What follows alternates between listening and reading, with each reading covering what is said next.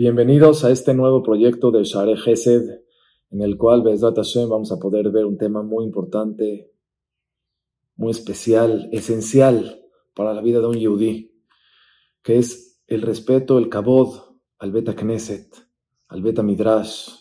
Es un tema que aplica mucho, tanto para hombres como para mujeres, y Bezrat Hashem, poco a poco, vamos a ir viendo, nos vamos a dar cuenta de la grandeza y los secretos que hay escondidos en esta mitzvah tan especial que es darle cabot, darle respeto, darle honor a Boreolam, especialmente en su casa, que es el Beta Knesset, el Beta Midrash.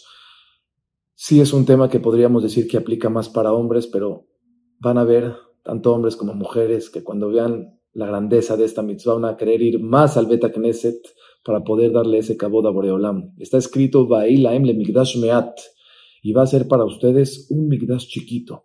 Se refiere, dice los Fajamim, al Beta Knesset, al Beta Midrash.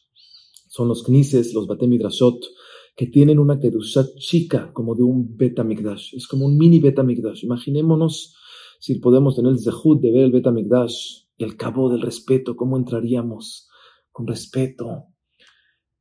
Se vería la grandeza de Boreolam. Realmente, dicen los Fajamim, esa Kedushat también está en el Beta Knesset. A veces es difícil que la palpemos porque desgraciadamente nuestras generaciones bajan el nivel de Kedushá, pero vamos a ir viendo la grandeza y la Kedushá que tienen estos lugares. Está escrito en el Midrash que cuando se destruyó el Betamigdash hubo una explosión, una, explosión de las piedras del Betamigdash.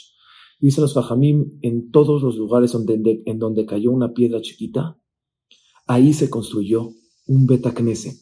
En Cuernavaca, en México, en Panamá, en Miami, donde veas que hay un Knis, donde veas que un Bet Midrash, un Bet ahí cayó una piedrita en el momento en que se destruyó el Bet Vemos que realmente ya hay en ese lugar sembrada esa Kedushá y esas raíces que dejó el Bet Amigdash para nosotros. Entonces, Bezdat Hashem, vamos a ver con estos videos la grandeza, la Kedushá que hay realmente en un Bet la grandeza de no hablar en el Bet de comportarse bien, de darle cabo, honor y respeto a Boreolam, especialmente también de no hablar en la tefilá y de cómo lograr, Besdat Hashem, que nuestras tefilot se potencialicen y tengan una fuerza mucho mayor para que Besdat Hashem, nuestras tefilot lleguen más con Hashem y podamos ver resultado de nuestras peticiones hacia Él.